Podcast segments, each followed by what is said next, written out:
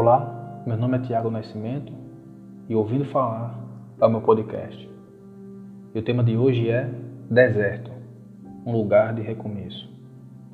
Antes de começar, eu gostaria de citar um texto das Escrituras Sagradas que se encontra no Evangelho de Lucas, capítulo 4, versículos 1 e 2, que diz o seguinte: Jesus, cheio do Espírito Santo, voltou do Jordão e foi levado pelo Espírito ao deserto, onde, durante quarenta dias, foi tentado pelo diabo.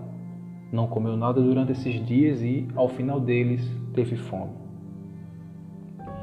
O deserto é um lugar de escassez, dificuldades e solidão.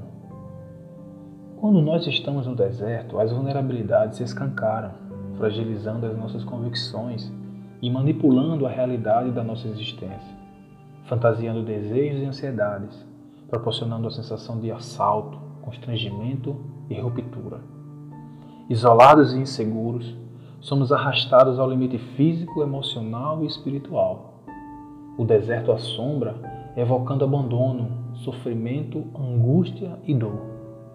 No deserto, as circunstâncias são totalmente desfavoráveis, pois a ideia de desvantagem e desfavor, idealizada pelo nosso subconsciente, apela para uma fuga desesperada e urgente, deixando para trás a pureza da consciência e a oportunidade de experienciação, solitude e esvaziamento.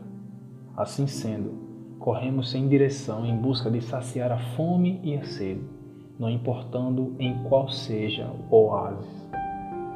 No entanto, por mais hostil, quente e escuro que seja estar no deserto, é possível encontrar fonte de águas límpidas assim como pão e mel, e assim saciar as misérias do corpo, da mente e do espírito. Jesus de Nazaré, ao experienciar seus dias de deserto, mostrou que é possível, mesmo estando em situação contrária, como a de estar num deserto, que ali pode ser um lugar de encontro consigo mesmo e com a transcendência, oportunizando o surgimento do autoconhecimento. Nesse lugar, o autoconhecimento pode extrapolar o espaço e o tempo da sua existência, suprimindo as circunstâncias e neutralizando as desvantagens que há ali naquele lugar. Jesus de Nazaré, ao vivenciar aqueles dias de desamparo e solidade, trouxe à memória aquilo que lhe oferecia esperança. Pois para ele não são as circunstâncias causadas pelo ambiente que frustra ou apaga a sua identidade e autoconsciência, e nem o afasta daquele que o enviou, enfraquecendo seus desígnios. Porque para Jesus de Nazaré, o deserto é um lugar de afirmação. Ele sabe quem é, de onde veio, o que lhe estava proposto a passar e para onde estava indo. O mestre da Galiléia tinha propósito de vida. Ele focava no seu propósito e por isso não se distraiu com as quimeras daquele lugar. Jesus nos ensina que o deserto é um lugar para aprofundamento das raízes, da autoconsciência e da identidade, que favorece a reflexão acerca dos valores, viabiliza a assimilação da finitude e possibilita o desenvolvimento da espiritualidade. O deserto é um lugar de memórias. Jesus nos apresenta um deserto didático-pedagógico, onde viver não é apenas um frívolo saciar dos nossos apetites físicos e materiais, mas também um oportunizador de transcendência e do real significado da existência. O deserto é um lugar de treinamento e aprendizado.